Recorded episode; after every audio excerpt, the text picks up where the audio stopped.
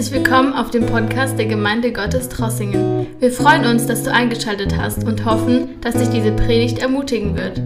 Heute Abend sind wir in 2. Timotheus, Kapitel 2, die Verse 1 und 2 lesen wir heute Abend. Ähm, mein Thema ist, kannst du einfach einschalten? ja, die Sache Jesu geht weiter. Ich wollte Vers 1 und 2 heute Abend betonen und wir lesen erstmal den Text. Dieser Text finde ich, diesen Text finde ich so wichtig. Du also, mein Kind oder mein Sohn, werde stark in der Gnade, die in Christus Jesus ist.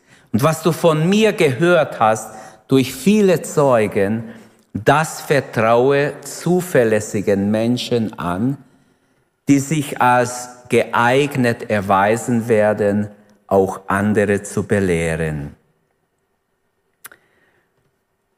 Vor einigen Jahren wurden zwei Teenager an einem Dachboden entdeckt. Seit ihrer frühesten Kindheit lebten sie dort und sie waren angekettet an ihr Betten. Äh, sie waren völlig orientierungslos, hatten fast schon animalische Verhalten.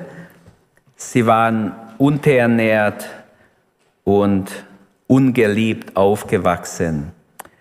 Wie man sich vorstellen kann, waren sie natürlich in jeder Hinsicht unterentwickelt, nicht nur körperlich, auch seelisch, sozial und mental. Sie waren das Produkt von Kindermissbrauch und ähm, war sehr schlimmer Zustand, in dem man sie gefunden hat. Ein Extrembeispiel. Aber wenn ich jetzt äh, als Einleitung des Gebrauche möchte ich Folgendes sagen. Äh, es ist genauso tragisch, wenn ein Kind Gottes, der sich bekehrt hat, nicht geistlich sich weiterentwickelt. Wenn wir das Wort Gottes nicht kennen und Babys im Herrn bleiben. Gott will, dass wir wachsen geistlich. Amen dass wir äh, Verständnis bekommen, dass unsere innere Augen aufgetan werden, dass wir Dinge verstehen, dass wir nicht orientierungslos sind, wenn ihr Lehre uns angeboten wird, dass wir klar durch das Wort Gottes es erkennen und, und wissen, dass wir, dass es nicht für uns ist. Wir haben das Wort Gottes und wenn wir das Wort Gottes kennen, werden wir auch bewahrt. Das zweite Kapitel vom zweiten Timotheusbrief da geht es eigentlich äh, im ersten Abschnitt, wenn wir Verse 1 bis 13 nehmen, geht es um die Erhaltung der gesunden Lehre. Da hat Paulus verschiedene Beispiele und ich nehme ja auch nur Vers 1 und 2. Nächstes Mal wird Eddie ab Vers 3 weitermachen. Es geht um die Erhaltung der gesunden Lehre. Er schließt sich an Kapitel 1 an, da war schon dieser Gedanke vorhanden. Dann ab Vers 14 bis 26 geht es um die Bekämpfung der Irrlehre. Und beide Teile verbinden das gemeinsame Motiv des Kampfes um die gesunde Lehre. Jetzt bevor wir zum Text kommen, ist uns bewusst, wie wichtig Gott es war, dass die Lehre der Bibel nicht verändert wird, nicht verfälscht wird, sondern gesund und rein erhalten wird und so an die nächste Generation weitergegeben wird. Und wir haben in diese zwei Verse, jetzt kommen wir zu den Versen 1 und 2, wir haben zwei große Gedanken drin. Mein Thema wird sein, die Sache Jesu geht weiter. Gott sorgt dafür, dass es weitergeht. Wir hätten es nicht geschafft, ihr hättet es nicht geschafft, die andere vor mir hätten es nicht geschafft, aber Gott hat es geschafft. Ist es nicht wunderbar, dass 2000 Jahre das Evangelium noch erhalten wurde? Manchmal denken wir vielleicht verändert, vielleicht nicht so gut wie bei der Urgemeinde, aber Gott hat es geschafft, dass es immer noch Gottes Wort immer noch verkündigt wird, immer noch da ist, die Wahrheiten der Bibel erhalten wurden. Zwei große Gedanken. Im Vers 1 sagt er, es ist ganz wichtig, dein persönlicher, mein persönlicher Einsatz und Entschiedenheit ist wichtig. Und im Vers 2 sagt er zu Timotheus, fördere Mitarbeiternachwuchs, fördere Menschen, die äh, tüchtig sind, die Lehre zu erhalten. Gehen wir zu Punkt 1. Ihr habt hier meine Gedanken zu Punkt 1, aber passt auf. Nicht nur das abschreiben, was ich sage, könnt ihr abschreiben, aber mir geht es darum, dass wir mitgehen, Punkt für Punkt. Persönliche, der persönliche Einsatz von Timotheus ist gefragt. Werde stark in der Gnade. Und ich glaube, der Heilige Geist ruft dir und mir zu heute Abend. Bruder, Schwester, werde stark in der Gnade. Amen. Junge Mann, junge Frau, werde stark in der, Gna in der Gnade. Mutter, Vater, Opa, Oma, egal wer wir sind, werde stark in der Gnade. Jeder kann stark werden in der Gnade. 100 Prozent, sonst wäre es nicht da. Werde stark in der Gnade, die in Christus Jesus ist. In den allermeisten Fällen sind schwache Gemeinden, so hat es jemand mal definiert, das Ergebnis von schwachen Leiter, von schwachen Ältesten, von schwachen Mitarbeitern. Geistliche Schwäche machen sowohl die Leitung als auch die Herde schwach und anfällig für alle möglichen komische, unbiblische Lehren. Ähm, besonders was die Verantwortung im Hirtendienst anbegeht, sehen wir hier die große Verantwortung im Hirtendienst, in der Gemeindeleitung. Oft sieht man äh, regen Betrieb in einer Gemeinde. Wir machen so viel. Es ist immer was los. Aber das ist noch nicht genug. Ist Frucht da? Kann Gott sein Werk vollenden? Ist, sind Resultate da? Wir können viel über geistliches Leben reden, wenn wir selber kein geistliches Leben haben, was nützt es? Wir können viel über irgendein biblisches Thema reden, wenn wir es nicht leben. Wenn kein Sündenerkenntnis da ist, keine Überzeugung, dass ich auch leben muss, was ich lehre, was ich weitergebe. Also Geschwister, es ist herausfordernd. Es geht um meinen persönlichen Einsatz, dein persönlicher Einsatz, deine Entschiedenheit für den Herrn. Timotheus, Paulus will ihm sagen, es geht um deinen Einsatz, um deine Entschiedenheit für den Herrn. Und wir können Verkündigung auf hohe moralische Ebene, hohe Niveau haben, aber wenig Bereitschaft gegenüber Geschwister Rechenschaft abzugeben. Man kann noch so perfekt predigen, wenn man kein authentisches Leben hat, wenn man Dinge verbergen muss oder Sünde in sein Leben versteckt, dann ist das nicht okay. Gott will, dass wir ganz aufrichtig sind, ehrlich ihm gegenüber und Menschen gegenüber. Amen. Viele Glaubensgeha oder Glaubensbekenntnisse können wir zitieren, sagen, nützt gar nichts, wenn wir Haufe Kompromisse machen. Was nützt auf der einen Seite, ich bekenne, ich glaube das und das und das. Ich kann 100 Punkte aufzählen, was ich alles glaube. Aber auf der anderen Seite mache ich laute Kompromisse mit der Sünde oder mit unreine Dinge oder sonstiges. Wenn Gotteskinder nur oberflächlich Gottes Wort kennen, dann werden sie verstrickt in psychologische, weltliche Halbwahrheiten, die nicht biblisch sind. Und so werden wir dann schutzlos Satan ausgeliefert. Er kann uns hin und her reißen durch falsche Lehren. In der Bibel steht in Hebräerbrief, dass der Apostel sehr traurig war. Er hat geschrieben, dass die Hebräergemeinde, das war die Gemeinde in Jerusalem nebenbei, wo die große Apostel gelehrt haben, dass sie Unmündige sind, hin und her geworfen, umhergetrieben von jeder Wind der Lehre und durch betrügerisches Spiel der Menschen, äh, durch die Schlauheit, mit der sie in die Irrtum verführt werden. Auch Epheser 4,14 spricht davon. Er sagt, wir sollen mündig werden, Jesus ähnlich werden, wir sollen wachsen geistlich, damit wir nicht so sind, dass wir hin und her gerissen werden. Aber Gottes Wort sagt deshalb, wollen wir jetzt die Anfangslektionen der christlichen Botschaft oder des Evangeliums hinter uns lassen und uns zuwenden zu dem, was für die im Glauben Erwachsenen bestimmt ist und nicht bei Babynahrung bleiben, sondern feste Speise nehmen. So sagt es Hebräer 6 zum Beispiel, so fängt der Kapitel an.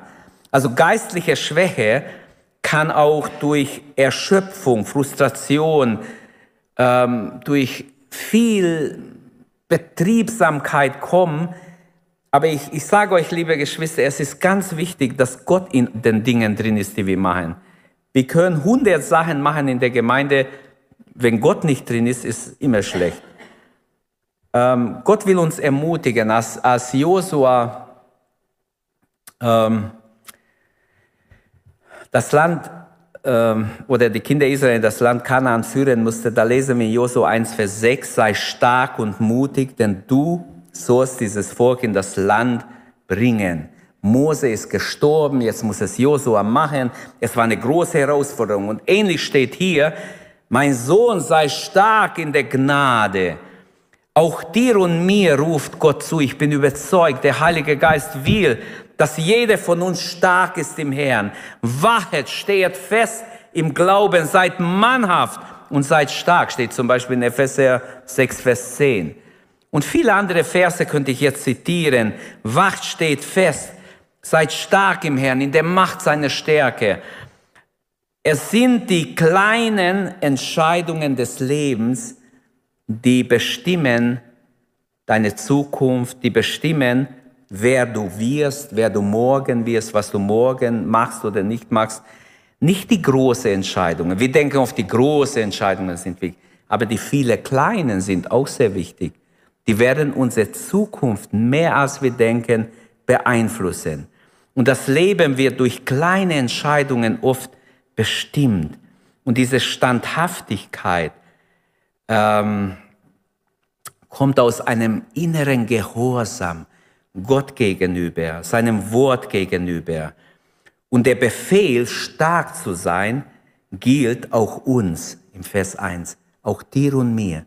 Dieser Befehl, es ist im Imperativ. Es ist ein klarer Befehl. Mein Kind, werde stark in der Gnade, die in Christus Jesus ist. In anderen Worten, Timotheus, er durchlebte ähm, eine Zeit geistlicher Schwankungen, wenn wir Kapitel 1 lesen. Er wecke die Gaben, die in dir sind, fach die Gaben neu an. Wahrscheinlich war er durch irgendetwas total entmutigt, niedergeschlagen. Und Paulus muss ihn richtig anfachen. Er hatte wahrscheinlich Identitätsprobleme, schreiben wenigstens Bibelausleger. Ich weiß nicht, was er hatte. Eines Tages auf einem großen Kongress lief ein Mann mit zwei Schilder rum. Jeder kriegt so ein Namensschild, wenn man sich anmeldet. Bei der Anmeldung kriegst du auf einem Kongress immer so oder Konferenz ein Namensschild. Dieser Mann hatte zwei. Und jemand hat ihn gefragt, ja, wieso tragen Sie zwei Namensschilder? Was ist jetzt Ihr Name? Wissen Sie, ich, ich bin in einer Identitätskrise. Ein erwachsener Mann. Ich muss echt lachen. Wenn das noch ein junger Mensch gemacht hätte, der noch nicht so genau weiß, was er so vielleicht für Gott tun kann. Aber der war schon mindestens so 45, 50. Der sagt, ich bin in einer Identitätskrise. Ich weiß nicht, ist das mein Name oder das? Aber das nur als Beispiel. Äh, genauso ist es manchmal. Wir sind hier in der Gemeinde und wir wissen nicht, was unsere Berufung ist. Was, Unsere Identität in Christus ist nicht klar. Ähm, wenn du Probleme hast mit deiner Identität, Paulus wollte nicht, dass Timotheus in eine Identitätskrise fällt hier, wenn er diese Dinge schreibt, sondern Paulus fasst seinen Rat in, in diesen Worten zusammen. Werde stark in der Gnade Jesu Christi. Das Verb werde stark oder das Verb hier steht im Imperativ, wie ich gesagt habe, ist also ein Befehl Gottes. Ein Befehl vom Heiligen Geist heute Abend an uns alle, denn es hat Gültigkeit auch heute Abend. Ich könnte sagen, Eddie, werde stark im Herrn, Martin, Jakob, wie wir alle heißen, werde stark im Herrn.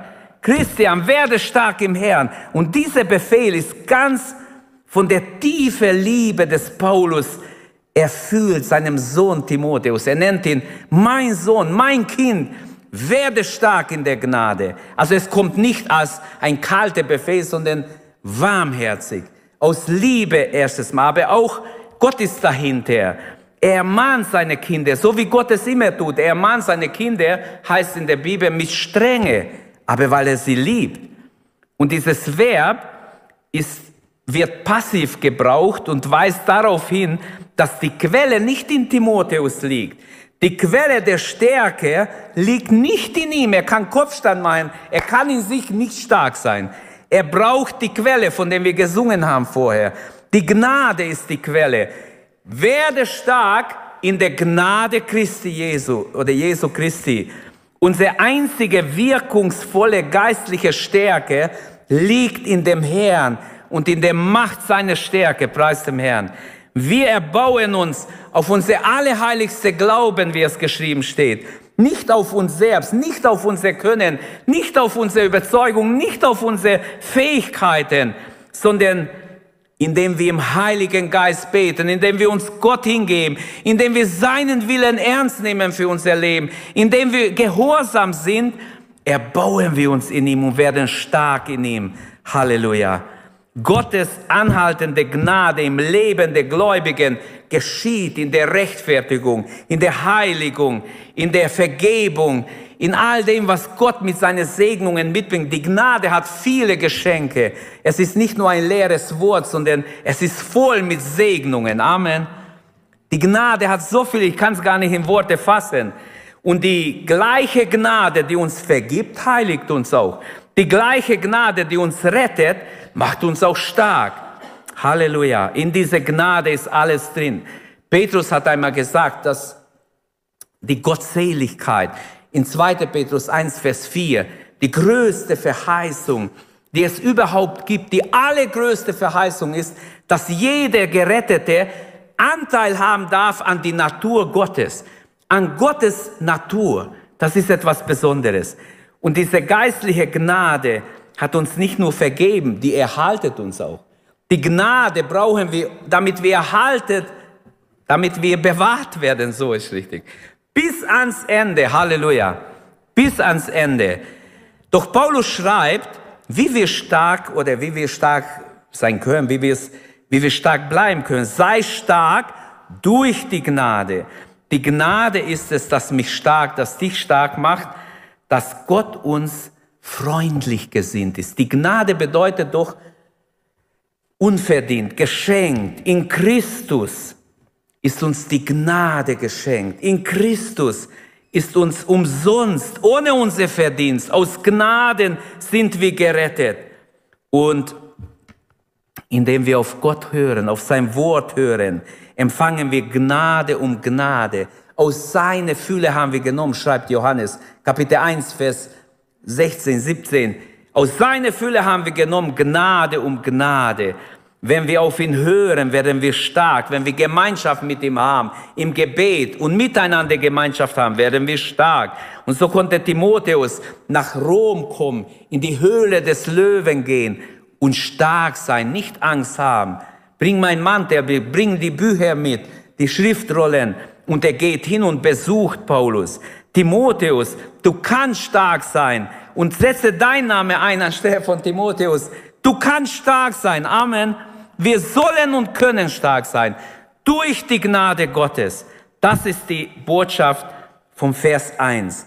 Und wir sind Verwalter des geistlichen Schatzes und den Gott uns gegeben hat. Es ist unsere Pflicht, dass, uns, dass dieses anvertraute Gut, das schon im Kapitel 1, letztes Mal Cengiz darüber gesprochen, dieses anvertraute Gut, dass wir es nicht äh, einfach verändern oder äh, leichtfertig damit umgehen.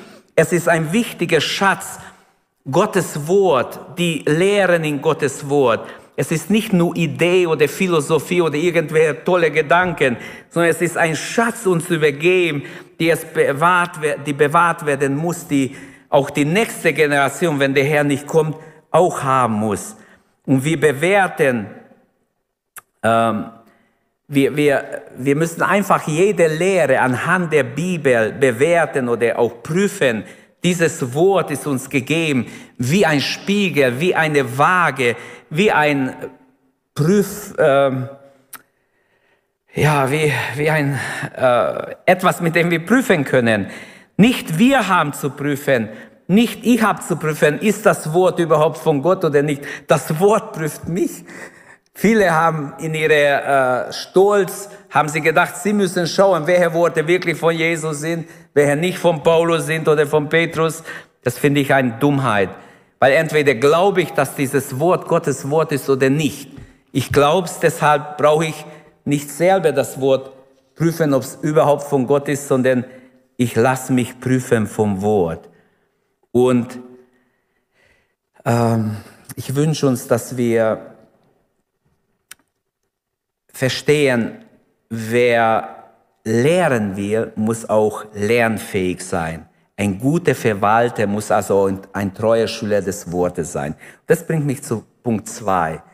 Im Vers zwei haben wir ähm, einen Gedanken, das ich habe überschrieben mit Förderung von Mitarbeiternachwuchs. Paulus sagt, fördere Mitarbeiter. Und was du von mir gehört hast vor vielen Zeugen, das vertraue treuen Menschen an, die fähig sein werden, auch andere zu lehren. Donald McGavran, das war so ein Missiologe, in meiner Zeit in der 80er Jahre hat man noch seine Bücher lesen müssen in Missiologie und so. Und der hat geschrieben über Gemeindewachstum. Er stellt eine Frage in seinem Buch. Was ist, was ist die wahre Frucht eines Apfelbaums? Und er sagt, viele haben ihm geantwortet, ein Apfel.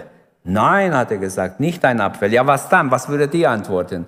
Was ist die wahre Frucht eines Apfelbaums? ja, ihr dürft antworten.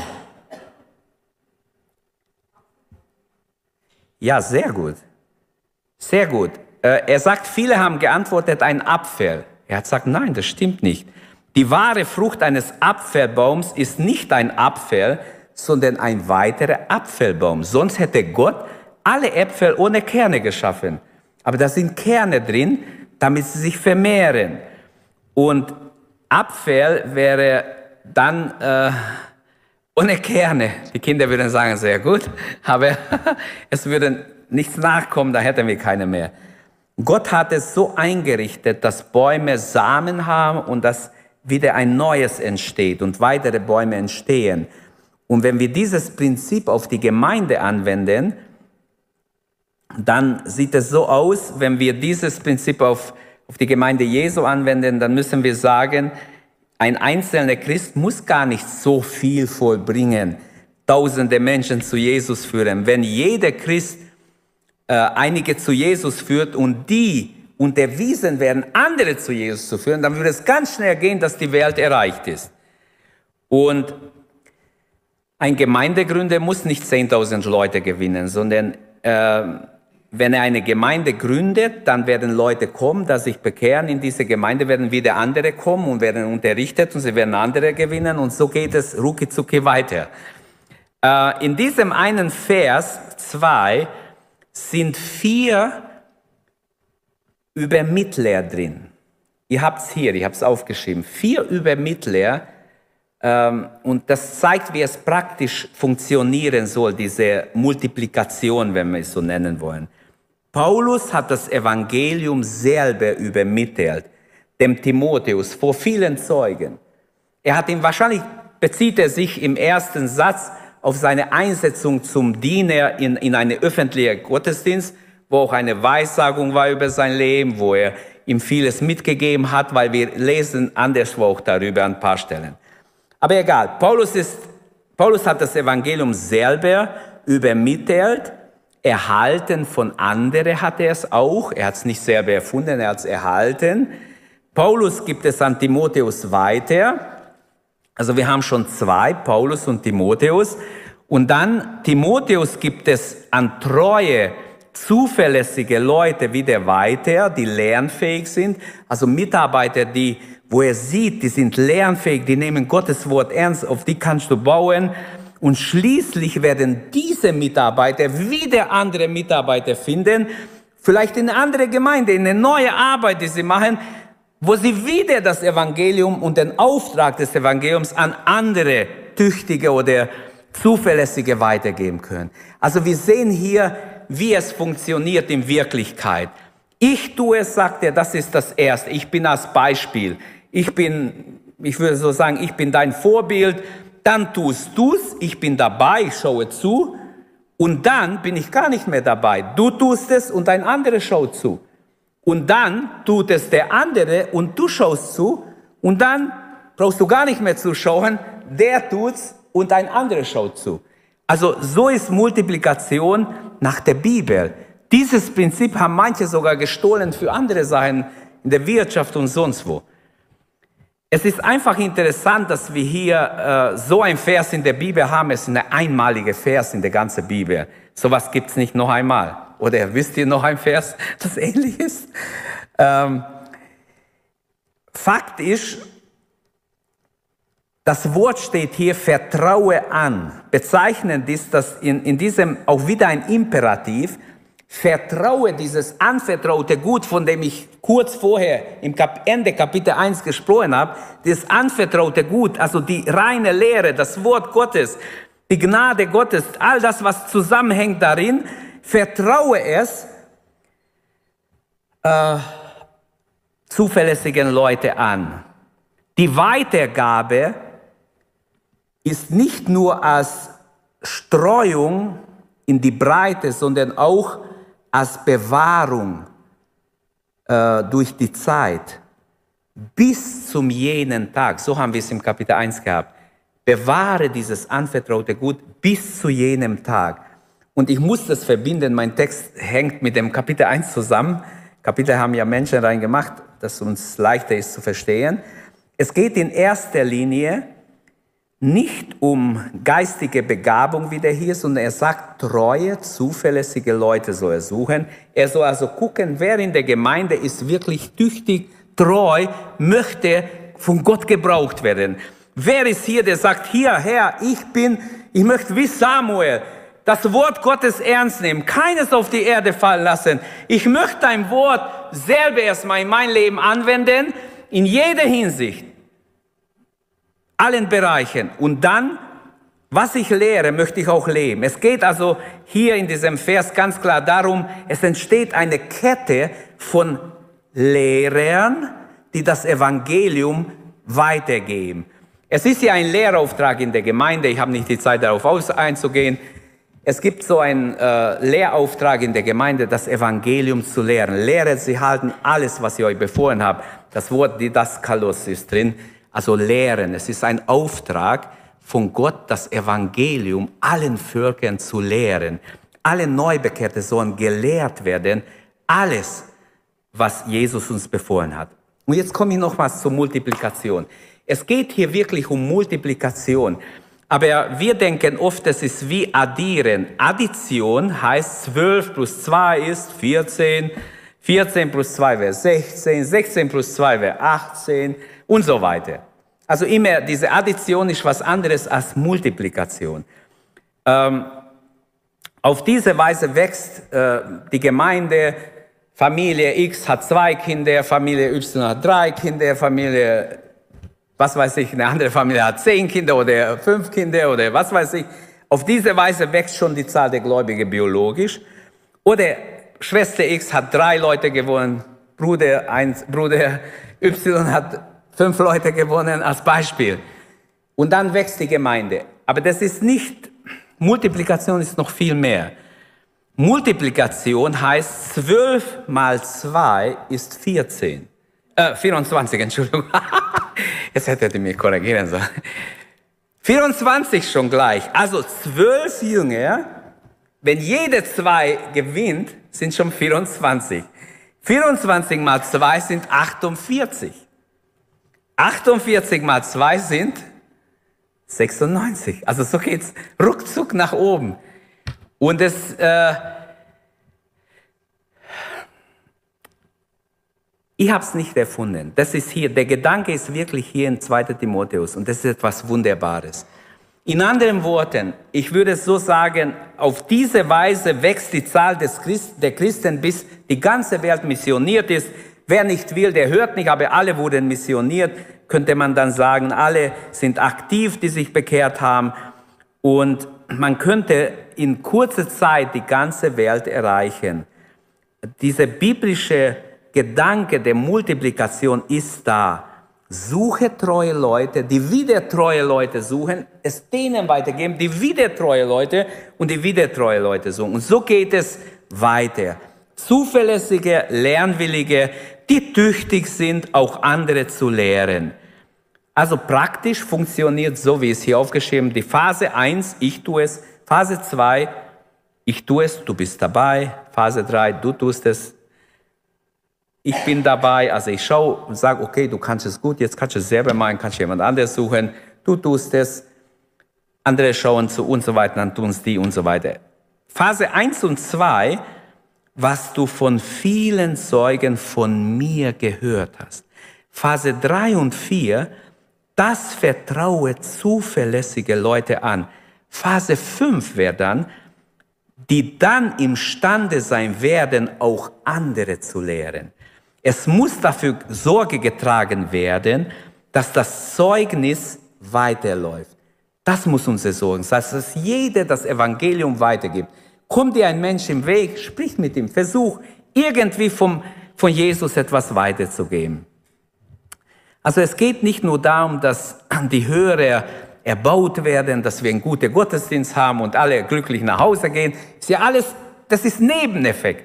Vielmehr wäre noch, dass wir alle unsere Aufgabe von Gott her wissen, dass wir Beauftragte sind, treu sind, zuverlässige Leute, den Lehrauftrag von Gott annehmen. Ähm, der Lehrauftrag spielt in Gottes Wort eine große Rolle.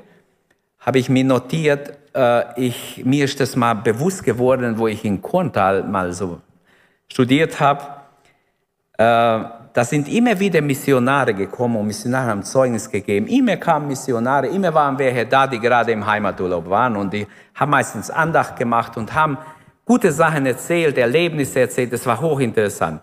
Jedes Mal war ich gespannt, was die so Neues erzählen und es war wirklich gut. Timotheus wird aufgefordert, die gesunde Lehre zu vermitteln, weiterzugeben. Die gesunde Lehre, die Beziehung Gesunde, oder die Bezeichnung will ich sagen, gesunde Lehre. Was ist das? Noch einmal, ich möchte zum Schluss kommen, aber dieser Gedanke muss ich noch lösen. Die gesunde Lehre, das ist eigentlich laut Alfons Weise, das ist ein deutscher Theologe, der hat gesagt, das ist ein medizinischer Ausdruck und er hat recht.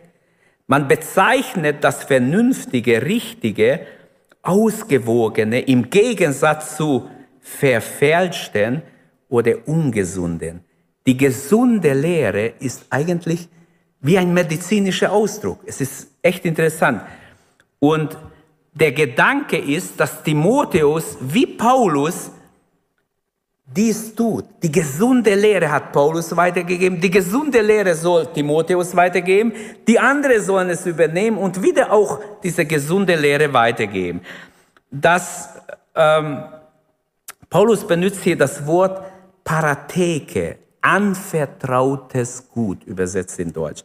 Das Wort Paratheke kommt vor im, im ersten Kapitel schon. Und das dem Timotheus anvertraute Gut ist ein besonderer Auftrag. Es ist keine leichtfertige Sache. Es ist sehr, sehr ernst. Ihm wurde durch ein prophetisches Wort mitgeteilt, dass Gott ihn berufen hat in den Dienst. Und durch Handauflegung, sagt Paulus, wurde das bekräftigt vor viele Zeugen. Da waren viele Brüder und Schwestern dabei. Und für mich ist ganz wichtig, äh, die Exegeten fragen sich, ich habe verschiedene Kommentare ein bisschen angeguckt, was machen sie mit diesem Wort? Paratheke, anvertraute Gut.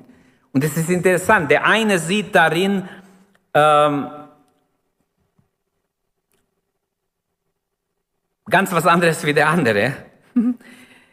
Die Gemeinde des neuen Bundes ist eigentlich nicht denkbar ohne den Heiligen Geist. Und dieses Paratheke, ähm, ähm, es hat zu tun mit Bewahren, mit Aufbewahren, mit äh, sauber weitergeben durch den Heiligen Geist. So steht es im, im äh, Kapitel 1. Also es ist nur möglich durch den Heiligen Geist. Und manche Bibelausleger sagen, die, es ist die Lehre der Erlösung durch die Gnade Jesu. Ähm, Paulus und Timotheus müssen absolut ihr Herz dafür einsetzen, dass es dieses anvertraute Gut, dieses Paratheke bewahrt wird als Glaubensgut, als das, was auch die nächste Generation, unsere Kinder und Kindeskinder auch brauchen werden. Wenn sie ein falsches Evangelium bekommen, kommt ein falsches Resultat raus. Deshalb ist ganz wichtig, die richtige Resultate zu haben, auch bei unseren Kindern. Und dann muss man das Richtige weitergeben.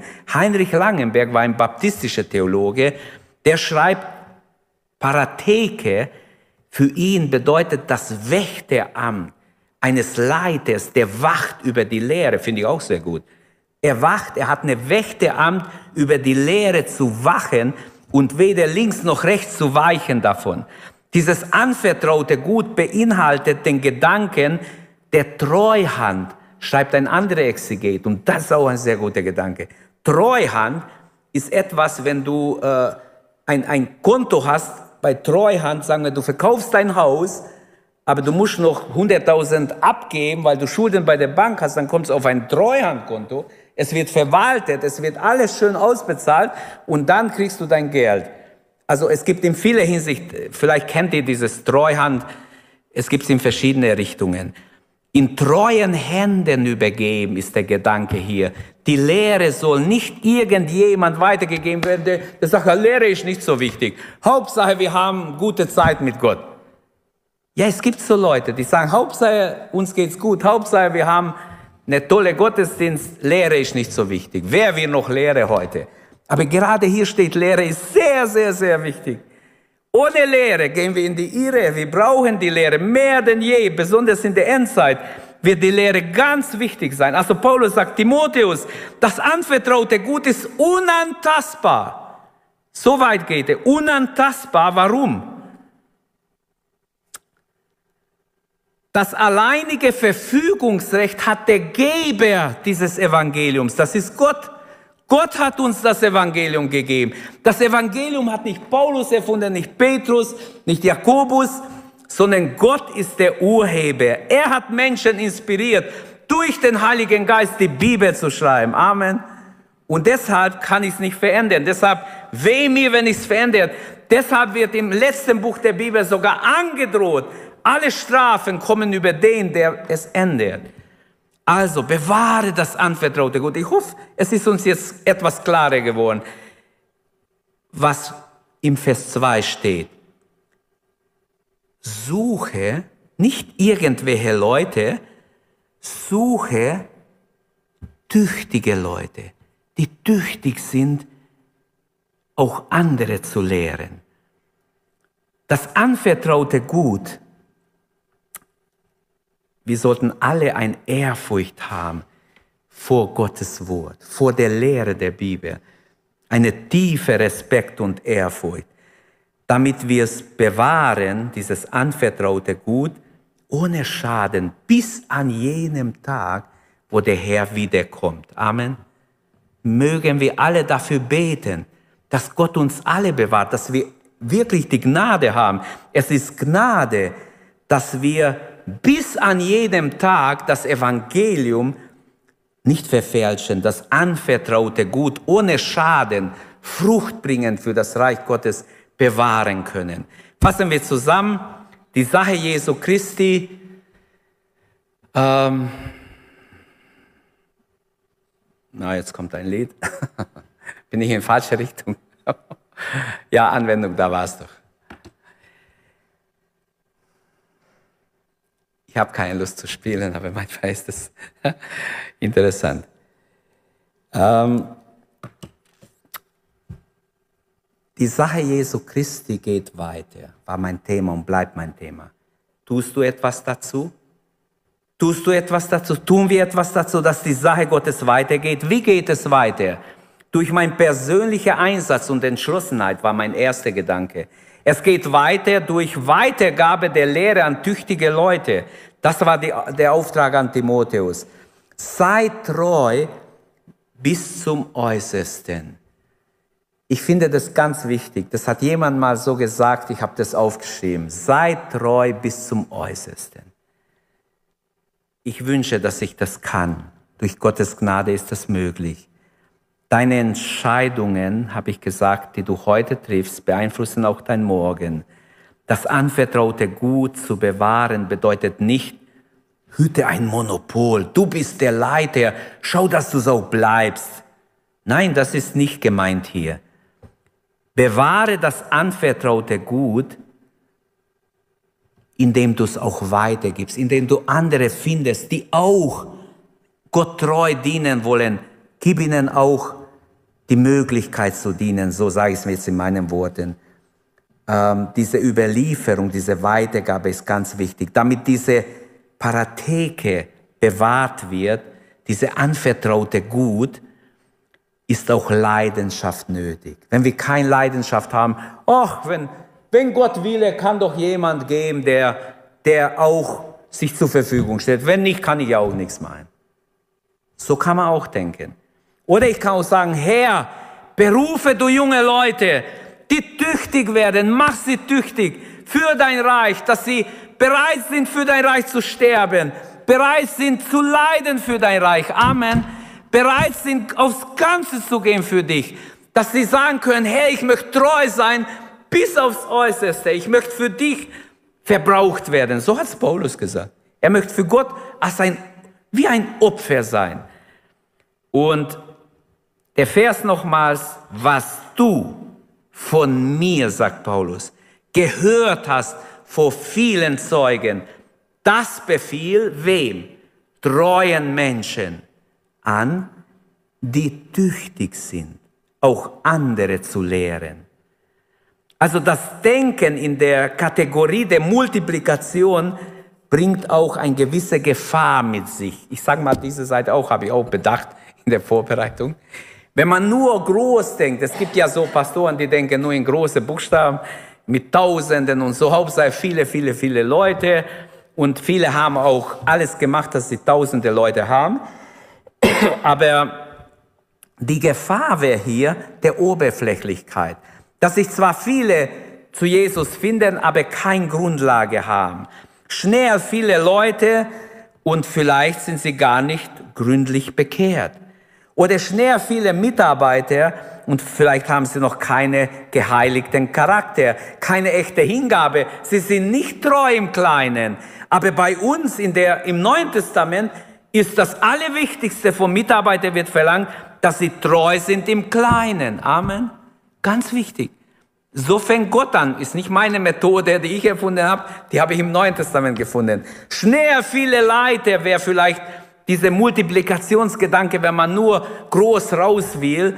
Schnell viele Leiter und vielleicht haben sie noch gar nicht die geistliche Charakterstärke eines Leiters. Und dann wird vieles kaputt gehen, bricht in sich zusammen. Und Gottes Wort lehrt uns, alles fängt mit der Treue im Kleinen an. Und das wünsche ich uns. Treue im Kleinen, damit Gott uns über mehr setzen kann. Und mit der ganzen Abhängigkeit von unserem Herrn möchten wir Jesus folgen. Und dann werden wir bleiben oder biblisch bleiben. Dann werden wir in dem bleiben, was Gott uns anvertraut hat. Unser Werk wird Bestand haben bis auf den Tag Jesu Christi. Werde du stark. Ich möchte stark werden in der Gnade Gottes. Dann wird Jesu Reich immer weitergehen, bis auf den Tag, wo Jesus wiederkommt. Amen. Lass uns aufstehen und beten. Gib dich Gott hin. Sag, hier bin ich Herr, ich möchte treu sein. Gottes Augen schauen heute Abend nach Treue, nach Hingabe, nach Menschen, die in erster Linie treu sein wollen. Ich habe gestern 1 Samuel mir angehört und mir Gedanken gemacht, das ganze Buch, auch 2 Samuel. Ich war erstaunt, wie viel Göttliches in diese zwei Bücher ist und wie viel, wie eine Linie der Segen, der Salbung Gottes, selbst im 1. Samuel ist gewaltig, was da alles drin ist. Und auch die Könige, erste und zweite Könige, habe ich mir auch angehört. Es ist einfach gewaltig, was alles da drin ist. Ich wollte es mal im Zusammenhang. Ich habe, muss echt sagen, ich habe immer wieder weinen müssen, wie Gottes Geist Menschen benutzt hat, Menschen, wie er eingegriffen hat in unmögliche Situationen. Sollte Gott heute anders handeln? Er ist der gleiche Gott wie damals zur Zeit Samuels, der gleiche Gott wie zur Zeit der Könige, wo viel Gottlosigkeit und doch immer wieder hat sich ein König an Gott gewendet. Wie schön. Und Gott hat sofort gemerkt, und wenn wir ehrlich nach Gott fragen, sofort meldet sich der Herr, sagt, hier bin ich. Ich werde dich unterstützen. Halleluja. Vater, wir danken dir. Wir beten dich an und danken dir, dass du so gut bist, so wunderbar, so einzigartig. Gepriesen sei dein Name. Danke, Herr, dass du mit deinem Heiligen Geist am Wirken bist, auch heute Abend. Dass du hineinsprichst in unser Leben. Dass du uns rufst, treue Nachfolger zu sein. In der Treue zu Hause zu sein, Herr. Und dieses anvertraute Gut zu schätzen, zu lieben und in guten Händen weiterzugeben. Bitte, Herr, erwecke treue Mitarbeiter auch unter uns. Mach uns alle treu, die wir schon mitarbeiten, dass wir nicht untreu erfunden werden, sondern treu in allen Dingen, Herr. Treu in kleinen wie in großen Dingen. Bitte, Herr, hilf mir, hilf uns. Vergib uns, wo wir untreu waren. Mach uns treu. Lass uns treu erfunden werden. Herr, dass wir dir entgegengehen mit Freuden, dass wir warten auf dein Kommen, dass wir dein Kommen lieben und herbeisehnen. Halleluja.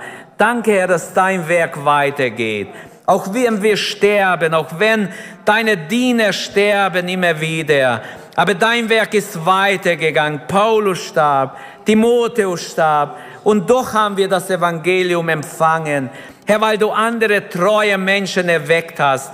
Oh Herr, wir bitten dich, dass der Heilige Geist heute Abend Neues erweckt unter uns, Neues schafft zu deiner Ehre, damit das anvertraute Gut in guten Händen weitergeht, Herr, und weiter dein Evangelium verkündigt wird, weiter Zeichen und Wunder geschehen können, weiter dein Reich aus, sich ausweitet weltweit. Herr, bis du wiederkommst. Herr, hab Dank, hab Dank, dass wir Anteil haben dürfen an all die Segnungen, die du verheißen hast in deinem Wort, dass wir Anteil haben dürfen an all die Verheißungen, die dein Wort ausgesprochen hat. Halleluja. Danke, Vater, danke. Danke für junge Leute, die du uns gegeben hast, Herr.